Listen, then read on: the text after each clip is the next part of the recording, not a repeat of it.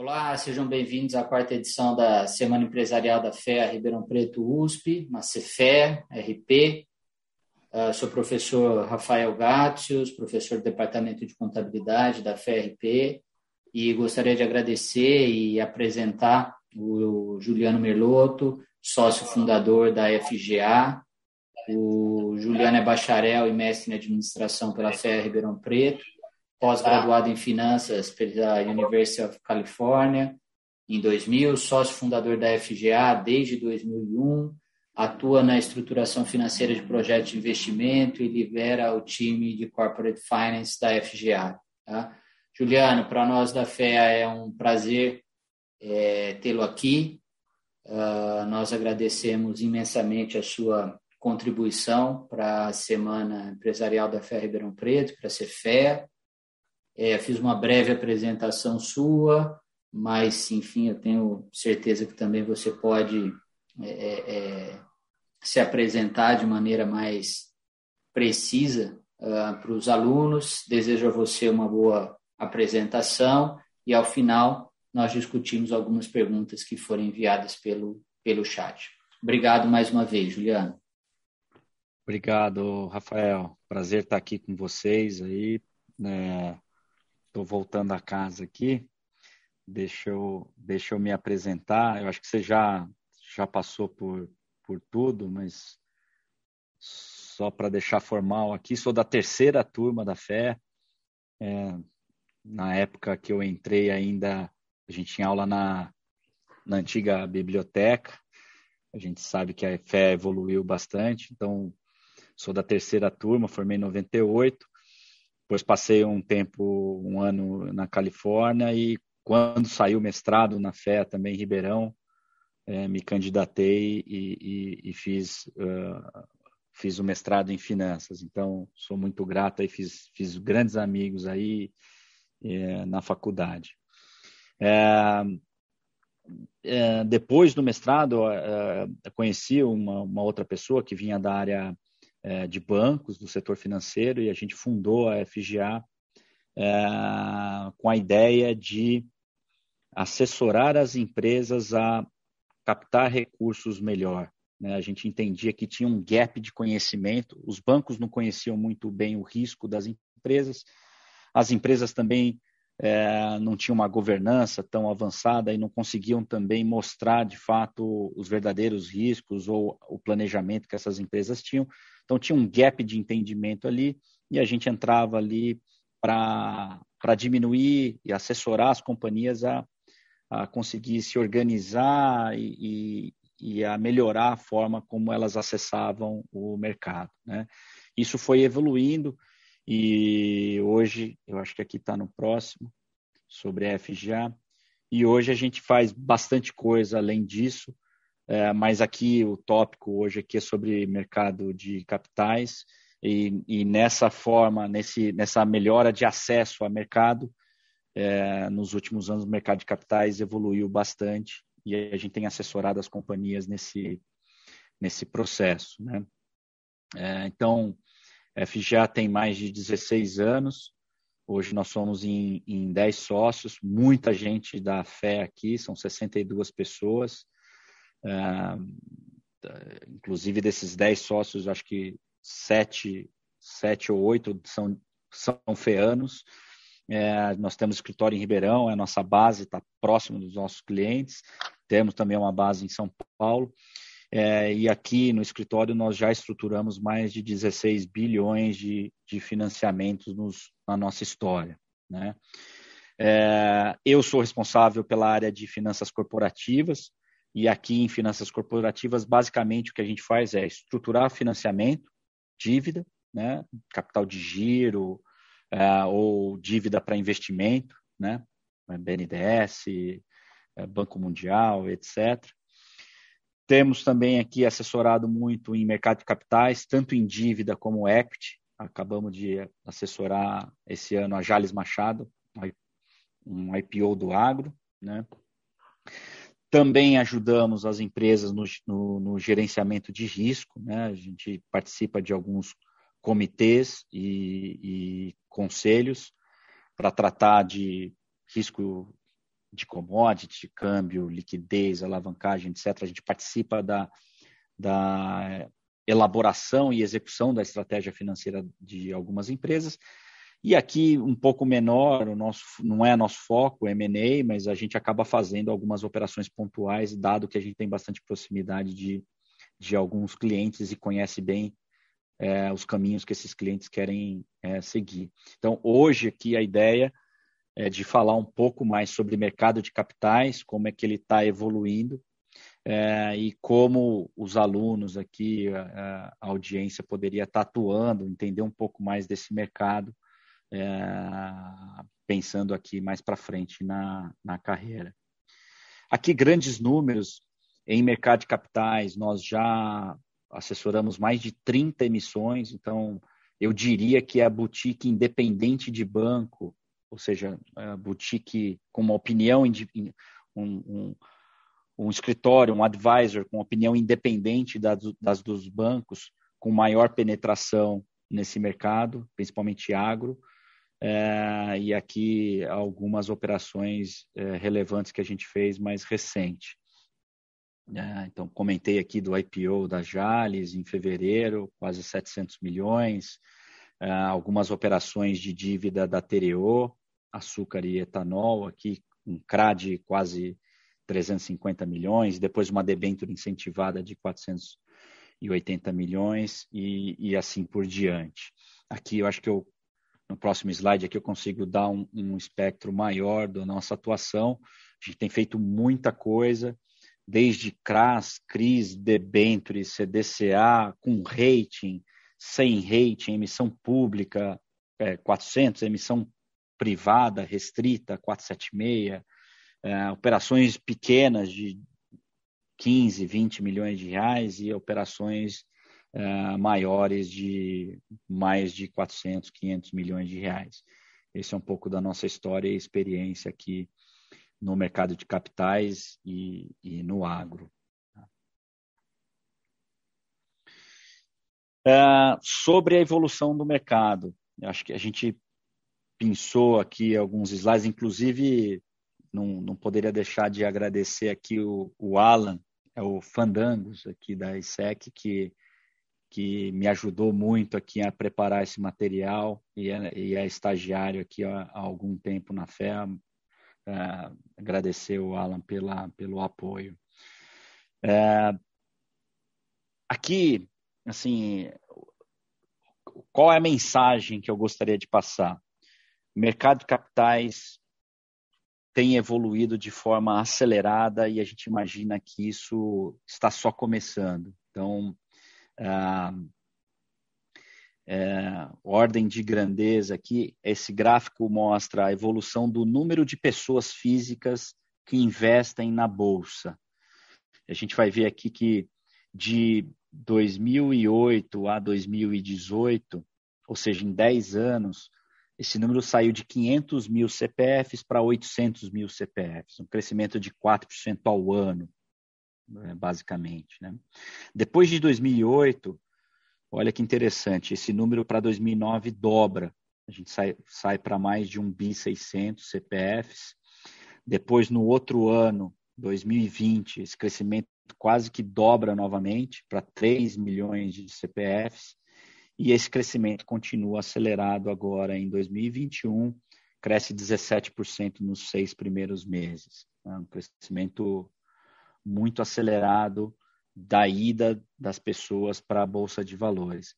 E a explicação para isso é, não tem nenhuma teoria é, elaborada sobre isso, mas assim a nossa leitura é o que ajudou muito isso. A tecnologia evoluiu, né, os aplicativos, a, a forma de comprar e vender é, e, e a forma de acessar a informação e o conhecimento. Então tem mais informação e conhecimento disponível e de fácil acesso por conta da tecnologia. Uh, isso, isso fez com que se surgissem uh, operadores que proporcionassem isso. Um exemplo clássico aqui, todo mundo deve conhecer, é, o, é o, o case da XP Investimentos, que cresceu de forma exponencial. Com ela vieram os concorrentes é, isso também é mais empresas ofertando esse serviço, esses produtos, é, e isso aumentou a concorrência. Né? Do, em paralelo, CVM e, e, Banco Central também preocupados aqui em, em melhorar o regramento e facilitar é, essas transações. Tudo isso tam, contribuiu também para uma redução dos custos de transação. Então, é um mercado que, que, que o contexto aqui geral né, favoreceu esse crescimento. Obviamente, tem também aqui, a, nesses últimos anos, a taxa de juros caiu muito, e isso atraiu uh, o investidor para a renda variável, mas a gente já, já havia tido momentos de juros menores anteriormente e esse movimento não, não foi tão acelerado. Então, aqui um overview para mostrar que realmente nos últimos anos esse mercado tem acelerado. Outro dado interessante aqui é, para mostrar essa evolução é essa questão de pessoas físicas, quanto percentual de pessoas físicas que investem em ações nos países. Né? A gente vê é, num extremo aqui, mais da metade da população americana é, investe em ações. Aqui no Brasil a gente ainda está em 3, 5%, talvez, se a gente atualizar esses números. Então, é um mercado que cresce e é um mercado que ainda tem muito espaço é, para crescer. Uh, um, um, outro dado interessante é esse da direita, que é o saldo médio dos investimentos por pessoa na B3. É, e esse dado é o inverso, né? Esse número vem caindo, quer dizer que mais pessoas entram e mais pessoas vão diluindo esse ticket médio. É, é uma, é uma amostra que que esse mercado está se pulverizando. Né? Aqui, é, basicamente, tendências para reforçar essa ideia de, de evolução do, do mercado. É, quando a gente fala em mercado de capitais no Brasil, é, basicamente são, são, são esses papéis, o mercado se restringe a esse universo. Né? É, o, o, primeiro lugar, as debêntures, são títulos de dívida, depois eu vou mostrar isso mais adiante. Uh, mercado de capitais, a gente entende também esse mercado de IPOs e follow-ons, as aberturas de capitais, né? aí é o mercado de equity. Uh, depois, fundos imobiliários, os FIIs, aí a gente chama de híbrido, é, dado que tem tanto fundo para comprar ativos, que aí a gente chama é, é, para comprar tijolo, que a gente chama que é equity, ou, ou fundos imobiliários para comprar CRIs, que são títulos de dívida. Está em terceiro lugar. Depois vem os FDICs, também são, são fundos de dívida, notas promissórias, e aí títulos, outros títulos incentivados, que são os CRIs e CRAS, também vou falar um pouco mais à frente, voltados ao, ao setor imobiliário, título de dívida, voltado ao setor imobiliário e o setor de agronegócio. E letras, por fim, letras financeiras.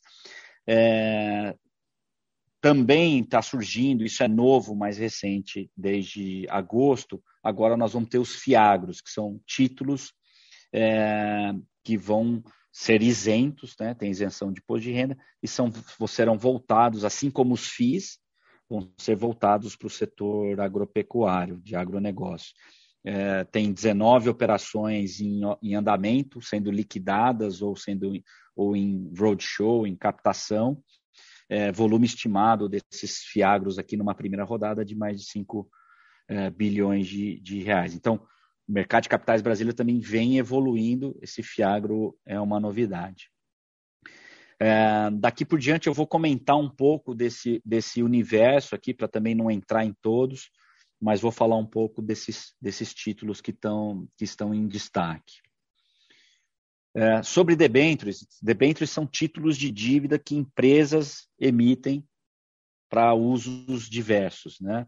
Aqui dá para ter uma ideia da evolução. A gente sai de 2015 com 60 bi, cerca de 60 bi de emissão no ano, e aí nos últimos quatro anos, uma média aqui de 150 bilhões de reais de emissões é, por ano. Só em 2021 a gente já atingiu essa marca e deve terminar aí bem próximo do recorde de 2019 ou um pouco acima. Estoque de dívida desses, dessas debêntures hoje está em 800 bilhões de reais. Isso deve caminhar logo para a gente ter perto de um trilhão, provavelmente o ano que vem, um trilhão em estoque de dívida desses papéis de debêntures. Né? Com relação aos CRAS, os CRAS são certificados de dívida do, do agronegócio, é, também não é diferente. A gente sai de. É um mercado novo, a gente sai de 4 bi em 2015 e nos últimos anos a gente tem vindo aqui num ritmo acima de 10 bi. 2020 foram 15 bi de emissões, um, um ano de pandemia, inclusive. Né?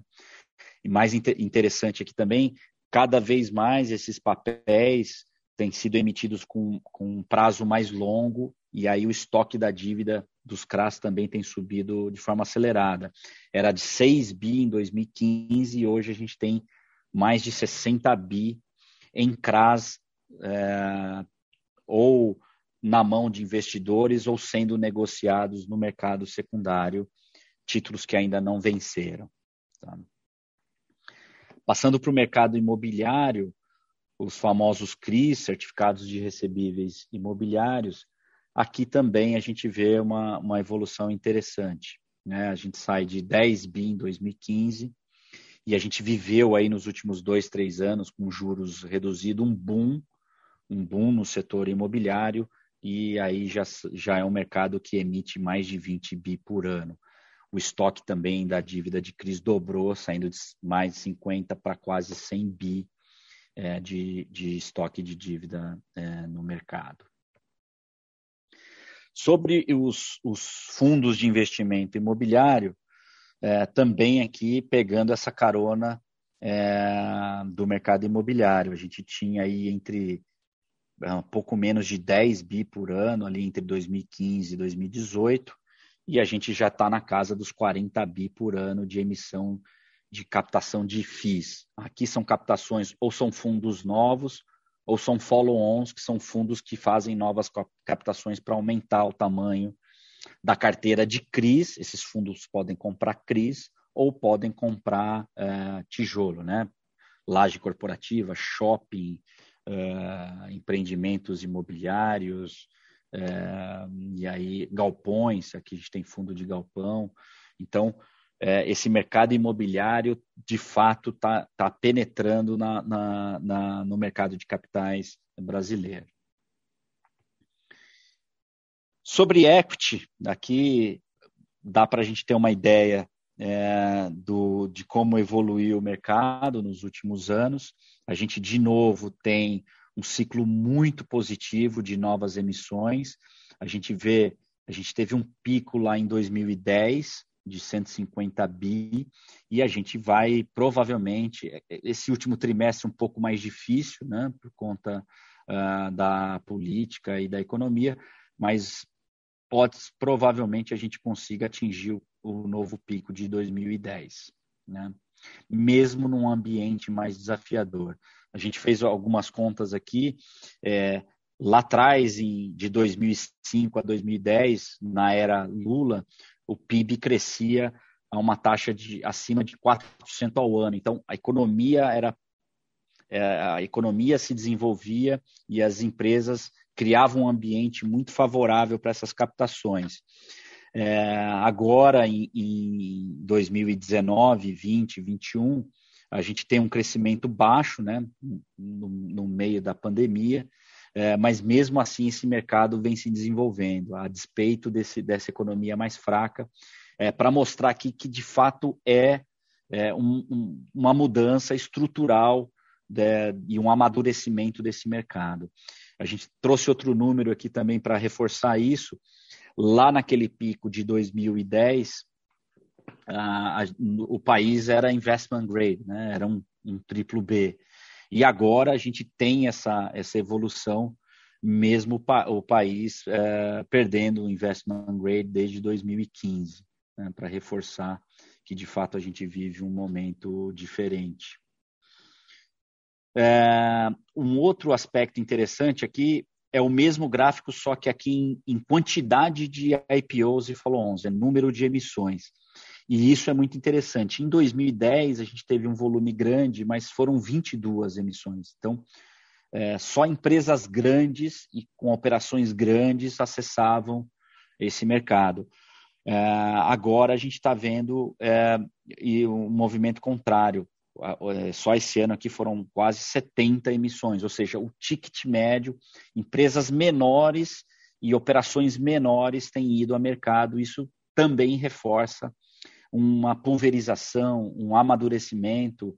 É, a gente viu aqui muita empresa do agro indo ao mercado, por exemplo, então novos setores, é, setores de tecnologia também acessando esse mercado, é, mais do que aquelas Uh, aqueles setores tradicionais de energia e setor bancário e de, e de commodities, né, mineração e etc., acessando o mercado.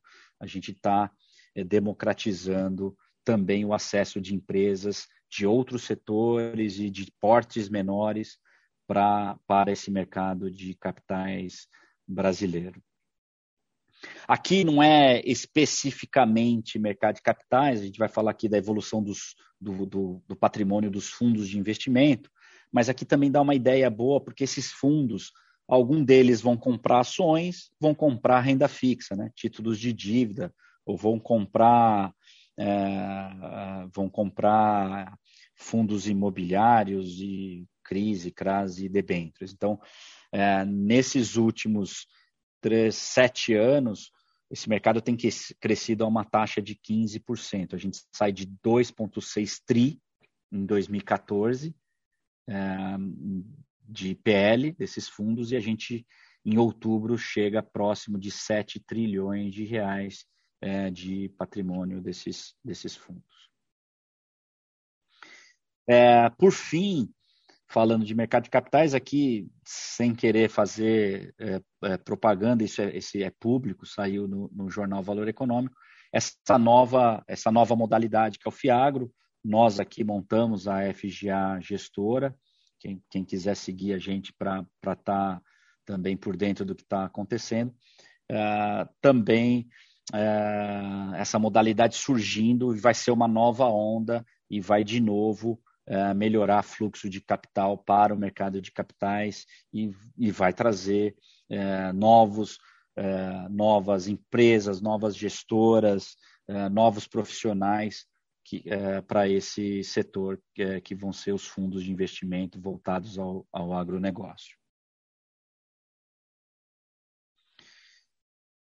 Um, vou tomar uma água aqui rápido. Então, sobre mercado de capitais, acho que a ideia aqui era mostrar um pouco de como está evoluindo de forma muito acelerada nos últimos anos, e aí surgem várias oportunidades é, para trabalhar ou para empreender é, nesse setor, principalmente para quem gosta de, de finanças ou quer seguir a carreira em finanças.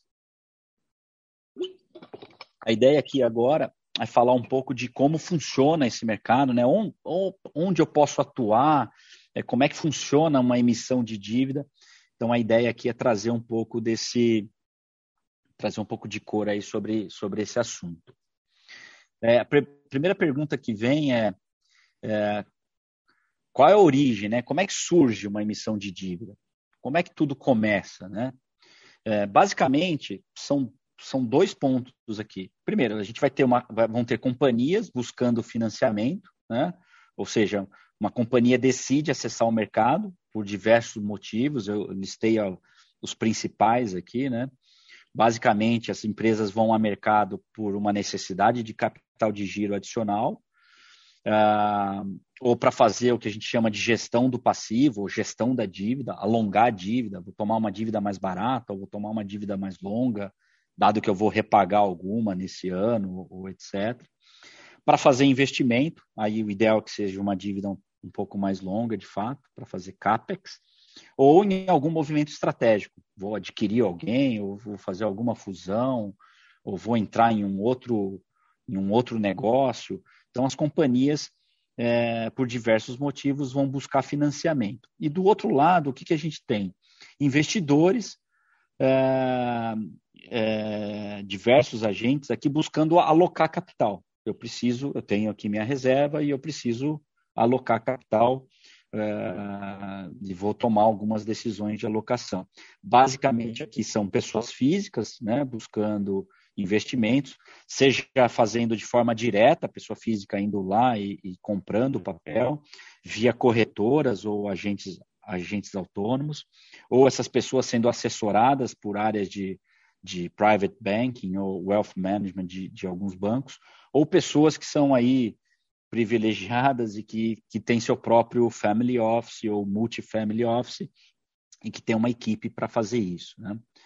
Uh, outros compradores desses papéis são fundos de investimento, né? aí vai passar pelo crivo das gestoras, ou até tesouraria de banco. A tesouraria de banco costuma fazer algumas posições e aí compra e vende depois no secundário, faz alguma movimentação uh, para ganhar spread. Então, então, basicamente, a gente tem uh, dois lados. Né? Um, companhias buscando financiamento e investidores buscando papéis.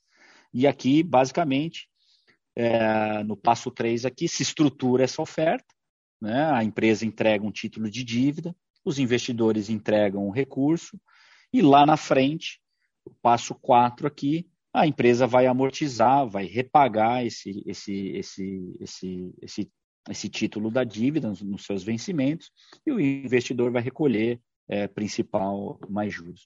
Basicamente, é essa origem é, como, como nasce a demanda por uma emissão de dívida. Beleza. É, e, e, qual o caminho, né? Como é que essa dívida é, como é que essa dívida chega no, no investidor? A gente, a gente montou um esquema aqui, é, mas de novo os extremos estão aqui, né? As companhias e investidores. Num primeiro momento, essa companhia pode buscar um advisor ou não. Aqui eu até fiz uma propaganda aqui da, da FGA, mas é, é aqui onde a gente atua. A companhia contrata um advisor ou ela vai sozinha, conversa com bancos de investimento, área de área de DCM, que a gente chama, né? Debt Capital Markets, a área de originação dos bancos de investimento, conversa com vários bancos, e esses bancos vão fazer uma leitura de mercado, esse item 1 aqui. Então, o que, que os bancos vão fazer? O que, que, é, o que, que é leitura de mercado?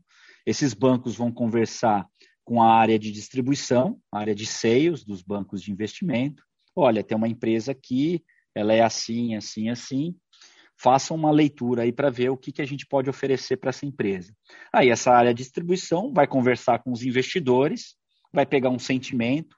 Olha, essa empresa o rating, o crédito dela é assim, ela quer um papel de tal prazo, com tais características, etc.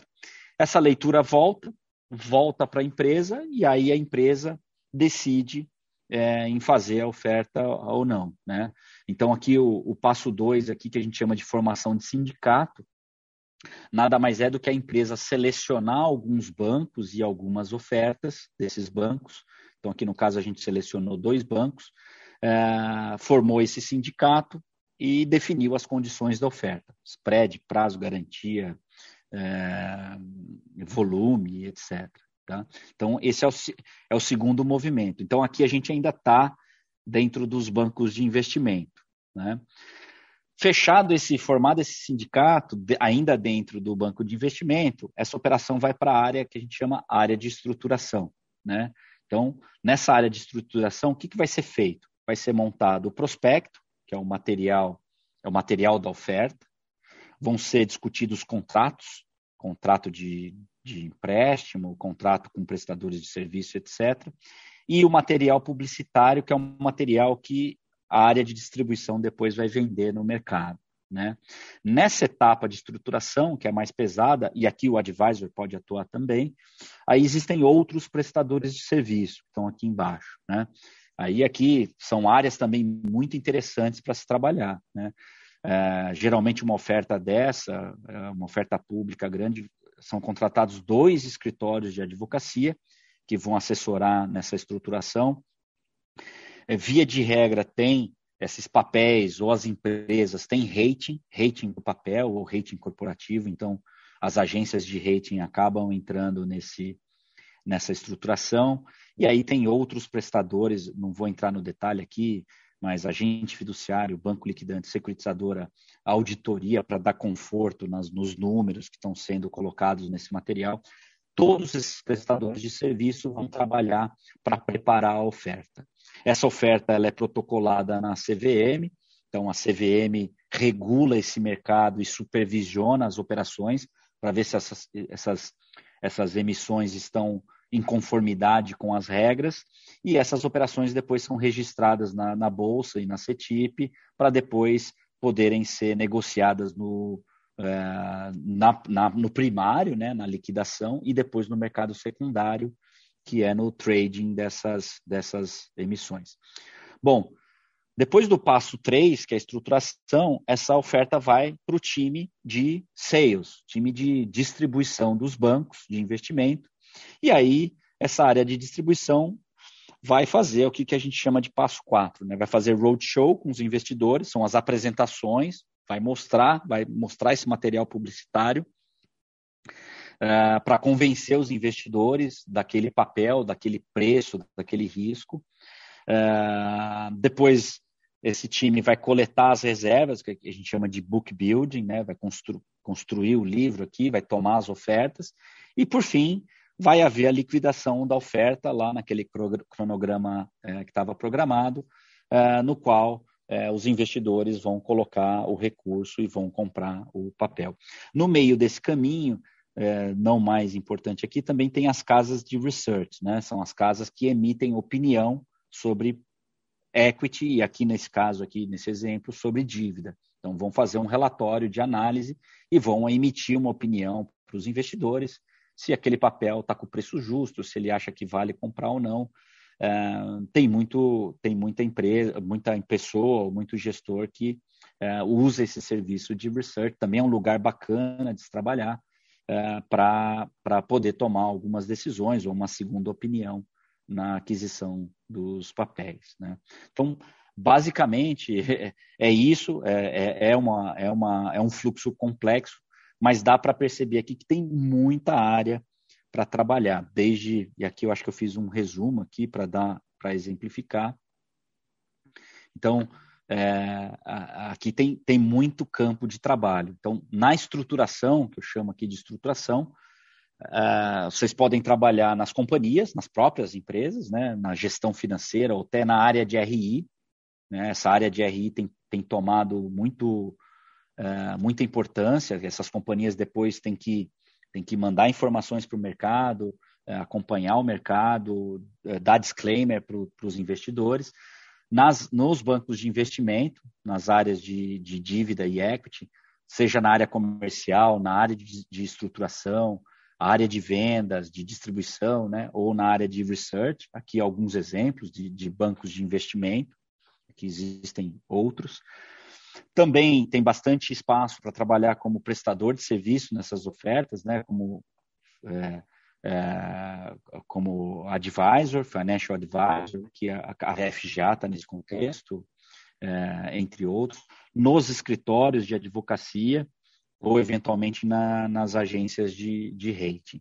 Também tem um, um, uma área bacana aqui que é trabalhar aí nas, CV, está super relacionado, CVM, Ambima, B3, CETIP, ou certificadora de selo verde, isso tem crescido muito também, uh, o exemplo aqui é, é a Cital. Então, tem bastante área aqui para trabalhar é, em estruturação. É, na alocação, também tem aqui, e isso tem crescido muito, né, é, que é é, trabalhar aqui na que a gente chama aqui de gestão e aconselhamento. Né?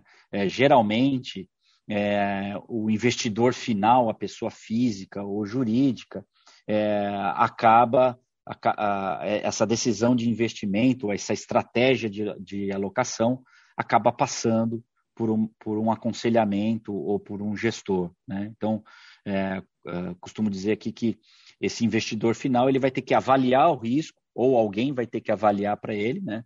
Risco de crédito, estrutura e garantia, avaliar o retorno, aquela relação risco-retorno de papel, é, e entender se isso está dentro da estratégia de alocação é, da sua carteira, né? Se é, o prazo está tá adequado, se está de fato diversificando a carteira ou não, se esse papel vai trazer liquidez para a carteira, ou se ele é um papel que vai ter liquidez no secundário, que ele vai poder fazer algum movimento ali na frente.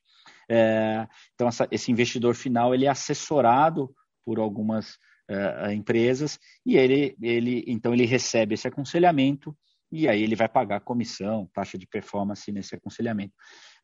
Aqui tem uma, um campo muito grande para trabalhar, seja nos bancos tradicionais, né, no varejo ou no private, os gerentes ou os assessores vão, vão fazer esse aconselhamento. Uh, nas corretoras e nos agentes autônomos, isso tem crescido muito aí, XP, BTG+, Modal+, é, Inter, corretora, Easy, aqui alguns exemplos, Easy Invest. Um outro, um outro setor que tem crescido muito é, é o setor de gestão, né? são as gestoras que vão fazer a gestão dos fundos de investimento ou carteiras administradas. Aqui alguns exemplos, Credit Suisse, Kinea, que é associado ao Itaú, ou Verde Asset, que é famoso aí é, pelo histórico de performance. E por fim, eu listei aqui as casas de research, é, que essas casas podem ser dos associadas a bancos de investimento ou casas independentes. Aqui eu coloquei algumas independentes que também vão fazer esse aconselhamento. Então, também tem um, um escopo amplo aqui é, de atuação. Relacionado a isso, que é de fato um mercado que cresce muito, a gente também fez um levantamento aqui para mostrar assim, pô, o que, que eu preciso, o que, que é um caminho para mim para eu poder avançar mais rápido nessa carreira se eu quiser estar tá relacionado a esse mercado. É conhecimento, conhecimento e, além de experiência, obviamente, conhecimento, e aí passa por o que a gente chama aqui das certificações. Né? E aqui, interessante, existe um, é, um funil né, das, das, das certificações mais simples para as mais complexas, para de fato mostrar aqui que tem espaço, e se esse mercado crescer, como eu mostrei ali no início, é, vai ter pouca, vai ter pouca pessoa qualificada ou certificada para atuar nesse mercado, e aí que surge a oportunidade de, de trabalho. Né? É, o CPA 10 CPA 20 são certificações muito básicas, e aí tem bastante gente, ó, 400, é, mais 100 aqui, 600 mil pessoas tem entre CPA 10 e CPA 20. Aqui é para trabalhar no, em banco, né, em agência bancária, é, basicamente, para poder sugerir investimentos. Depois, é, esse número já cai para 28, 29 mil pessoas que têm CEA ou ANCOR. Aqui é para ser agente autônomo, assessor de investimento especialista em investimento, para poder trabalhar, por exemplo, numa para ser assessor numa XP ou num BTG, você tem que ter Ancor. É, e aí esse número cai drasticamente daqui para frente, né? É, para ser planejador financeiro, o CFP aqui tem, tem, não tem mais do que 7 mil pessoas. Para trabalhar em gestoras, esse número já cai para 4 mil, tem que ter o CGA, é, é, uma, é uma prova bem, bem difícil. É, inclusive aqui no escritório recentemente aqui. A gente teve uma pessoa, um aluno da FEA que trabalha conosco que, que ralou e tirou o CGA, já tem mais algumas pessoas também é, se habilitando. Aqui vai, vai te habilitar para ser gestor de portfólio de fundo. É, para trabalhar em research, ou seja, para dar opinião, para assinar algum, algum documento com opinião de investimento, tem que ter o CNPI, aí são duas mil pessoas, e aí tem o, o falado CFA, que ela não é uma certificação obrigatória, mas é, ela facilita todas as demais aqui. Apenas pouco mais de mil pessoas do Brasil é, têm o CFA. Então, aqui é um pouco é, do que a gente imagina que é, seria interessante para quem quer navegar nesse mercado de, de capitais e, e, e, e andar mais rápido, diria, na, na carreira. Acho que do meu lado era isso. É, agradeço muito de novo a, a, oportunidade aqui de dividir um pouco de experiência e, e conhecimento com vocês. Ficou, ficou aberto a perguntas. Espero ter contribuído aí com a, com a semana de, de administração da, da Cefea. Juliana, em nome de toda a organização da, da Cefea, eu agradeço muito a sua participação. Puxa, uma, brilhante apresentação. Acho que uh, deu para os alunos entenderem muito de como o mercado funciona, é, em termos de estruturação, né, em termos de projeção de crescimento de mercado. Acho que foi uma visão muito técnica, muito de quem está dentro, né? É, sem talvez, acho que isso foi, gostei muito da sua apresentação, sem o calor do dia a dia do mercado, né? Porque o mercado a gente fica muito apaixonado por ele, né? E o calor acaba incomodando assim e sugestionando as nossas opiniões. Então, uma apresentação muito técnica, assim, parabéns. E a segunda parte de, da sua condução da, da, dos potenciais de carreira, esse último slide que você apresentou, as certificações, enfim, poxa, parabéns mesmo.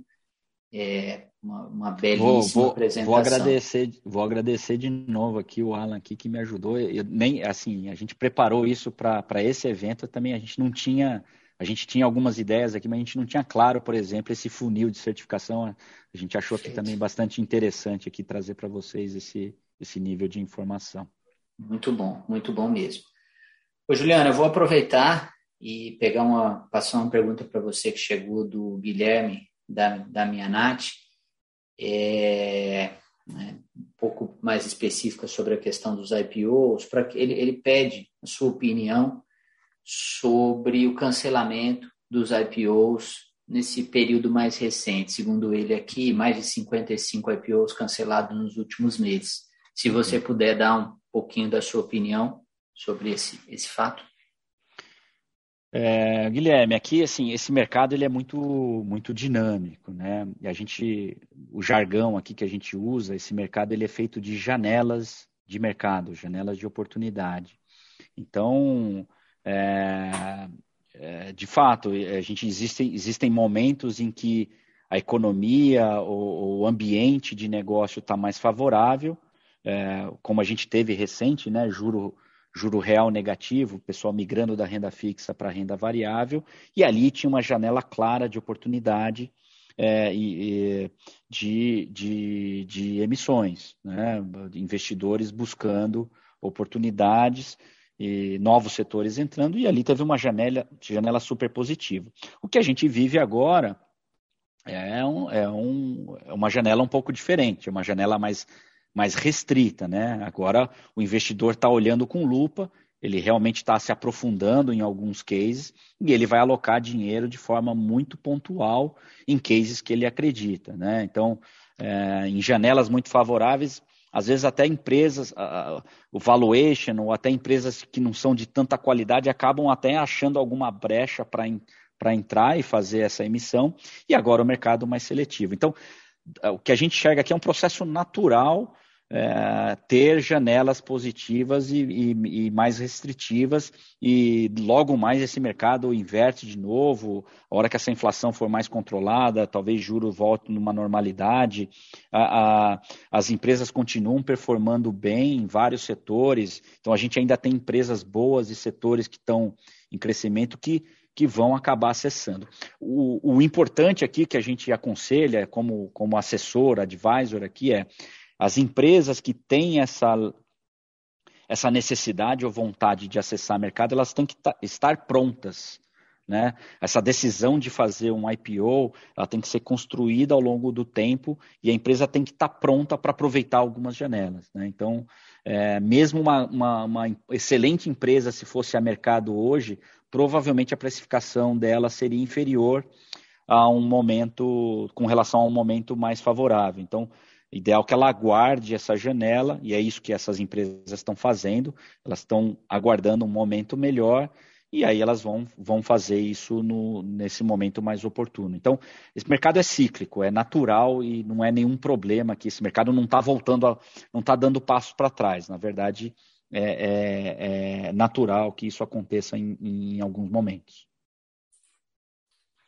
Muito obrigado, Juliano. Mais uma vez, excelente. Eu vou pegar mais uma pergunta do Renan, eu vou resumir um pouco ela. Talvez ele queira, é, Juliano, que você comente um pouco sobre a determinação do preço de lançamento do ativo. Como essa decisão funciona. né? Talvez lançar num preço acima e quais os e, e como isso implica no, no, no comportamento da ação e na própria demanda, ou lançar num preço abaixo. Então, talvez se você puder fazer algum comentário sobre a, determinação do preço de lançamento do ativo.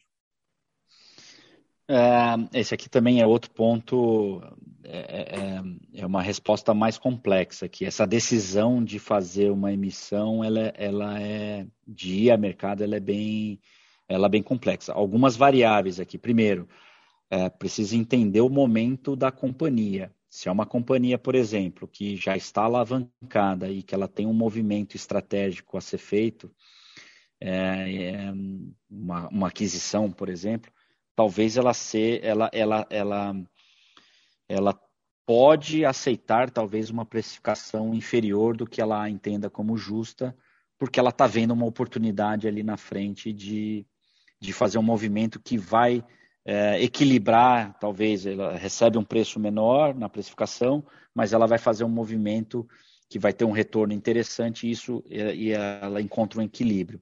Agora, uma empresa que não tem um, uma perspectiva, eh, uma necessidade tão eminente, talvez essa empresa seria o ideal ela, ela adotar uma postura mais passiva e aguardar daí um momento, um momento melhor. Né? Então, é, é, é uma resposta difícil aqui. É, é, e, e, aí só quem está dentro da empresa e, e, os assessores e os bancos que estão ali assessorando também. É uma decisão difícil de ser tomada, mas tem muito a ver com o contexto da empresa é, e do momento, o momento da empresa. É, é, é aqui a resposta tem que ser muito caso a caso para te falar se, se em, em, que medida ela, ela deveria aceitar um preço menor ou, ou não. Tá? Juliano, ótimo.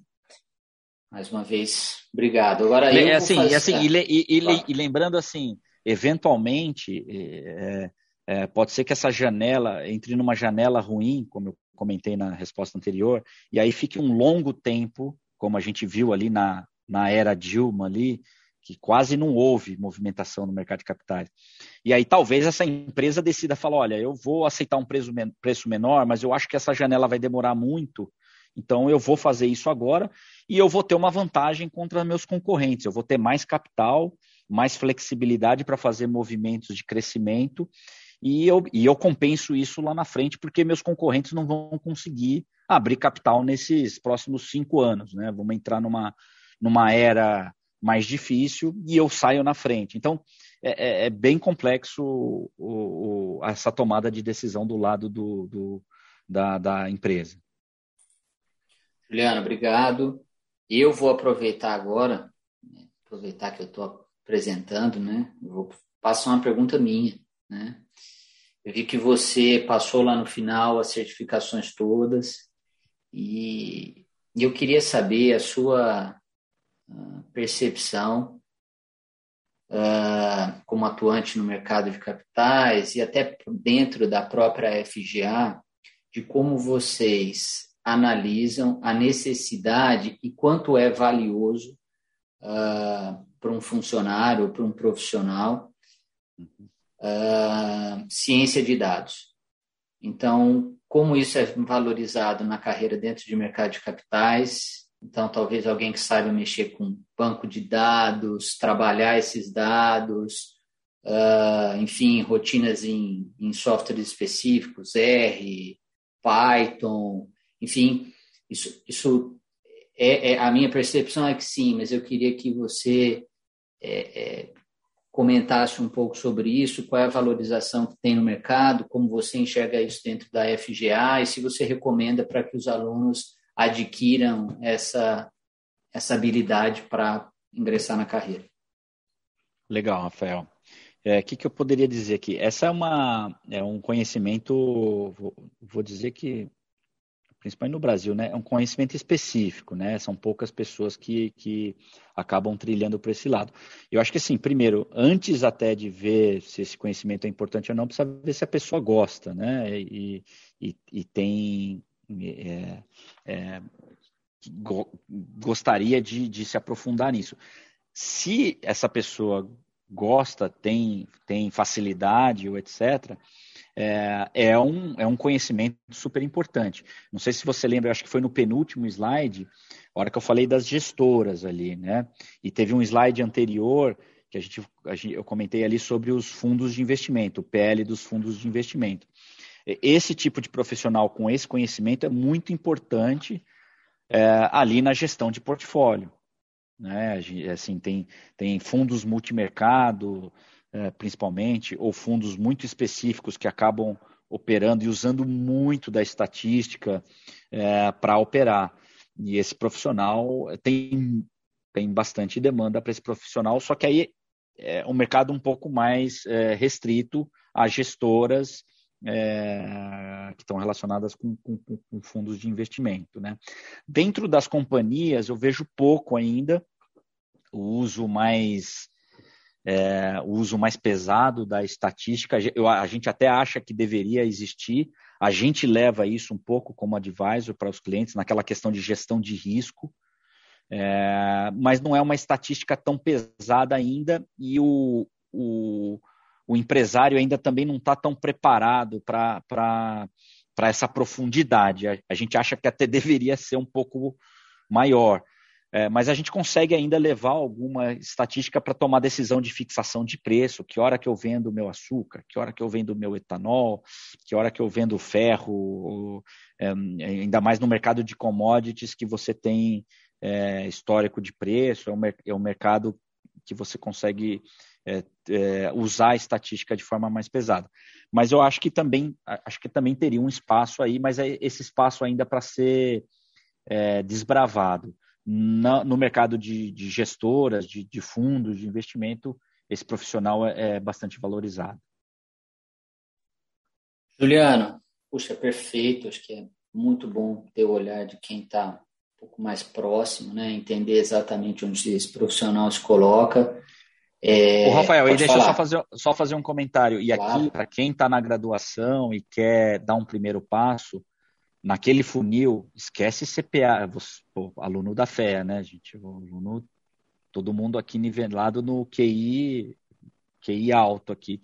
Eu partiria aqui para fazer o, o, o, CA ou o ANCOR num primeiro momento, que você já entra ali no funil você sai daquelas 600 mil pessoas já para naquela casa das 30 mil. Ali, quem fizer a Ancor ou o, o, o CEA vai poder trabalhar em algum escritório, fazer algum, já começar a trabalhar com algum aconselhamento, a pensar a alocação de carteira, etc.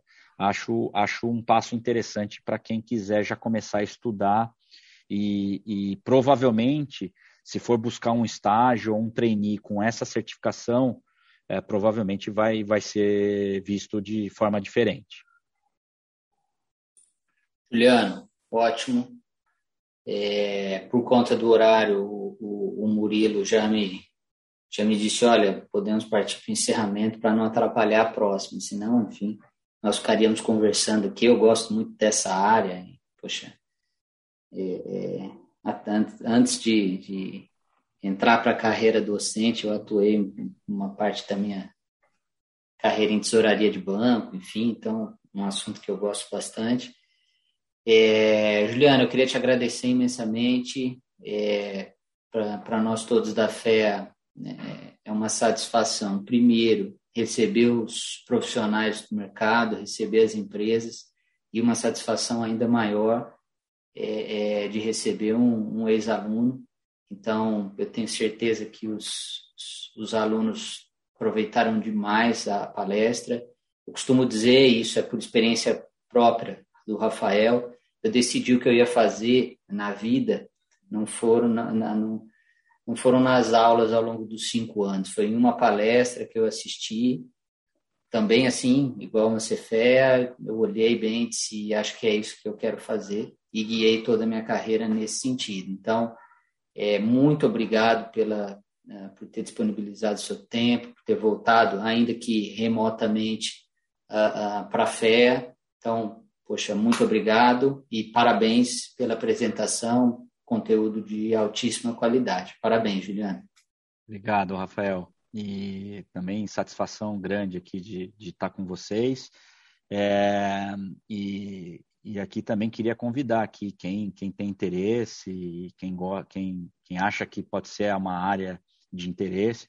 A gente aqui tem feito rodada de contratação aqui, é, no mínimo uma vez por ano, até em, em duas vezes por ano.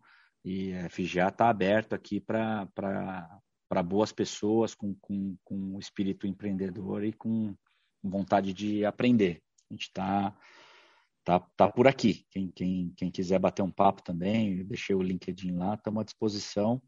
E a gente deve abrir vaga aí logo mais e, e tem bastante coisa para fazer aqui.